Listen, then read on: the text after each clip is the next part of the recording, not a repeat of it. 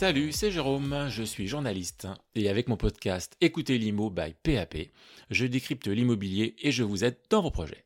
Aujourd'hui, on parle de la valeur verte du logement. Vous êtes prêts? C'est parti.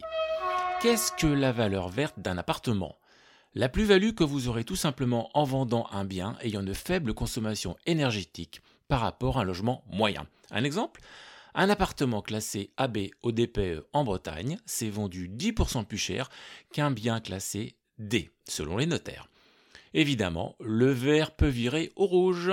C'est ce qui se passe pour les logements très énergivores. Avec une étiquette FG, un appartement en Occitanie s'est vendu avec une décote de 7%. Pourquoi? À cause du coût de l'énergie. Ces logements qui consomment beaucoup pour le chauffage sont souvent mal isolés, avec à la clé une facture importante. Du coup, les acheteurs négocient une baisse de prix pour compenser.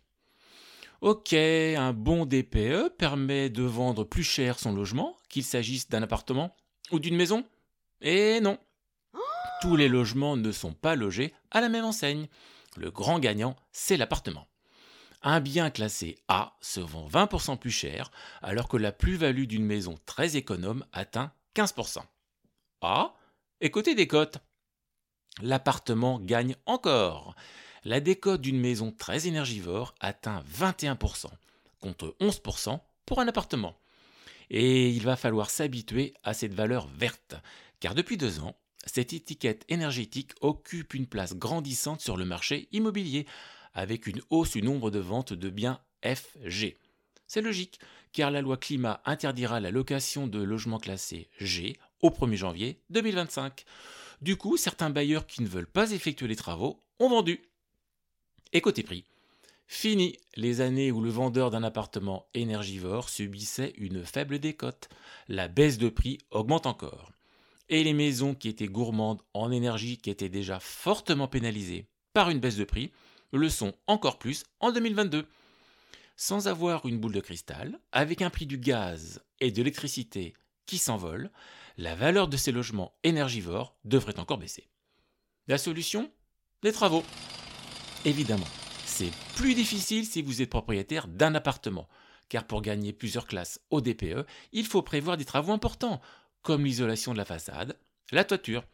C'est déjà coûteux, mais en plus, il faut que les travaux soient votés par les copropriétaires, et c'est là que ça se corse, car il faut convaincre. Or, tout le monde n'a pas les mêmes intérêts. Pour ceux qui viennent d'acheter, ce n'est certainement pas le moment de se lancer dans des travaux onéreux. Et pour d'autres, ça valorise leur patrimoine. En maison, c'est plus facile de rénover car c'est vous le boss. Côté financement, il y a de bonnes nouvelles. Avec ma prime rénov, les rénovations énergétiques d'ampleur sont davantage aidées. Et du côté des banques, ça bouge aussi. Des prêts sont proposés avec une baisse de taux si vous financez à crédit l'achat du bien et les travaux. On le voit, avec la valeur verte qui prend de l'ampleur, le prix des logements énergivores sera impacté. Mais on voit que des solutions existent pour échapper à une décote. Cet épisode est maintenant terminé. Merci à tous de l'avoir écouté. Vous pouvez me suivre sur les réseaux sociaux et me donner des idées de sujets, car je suis à votre écoute. Salut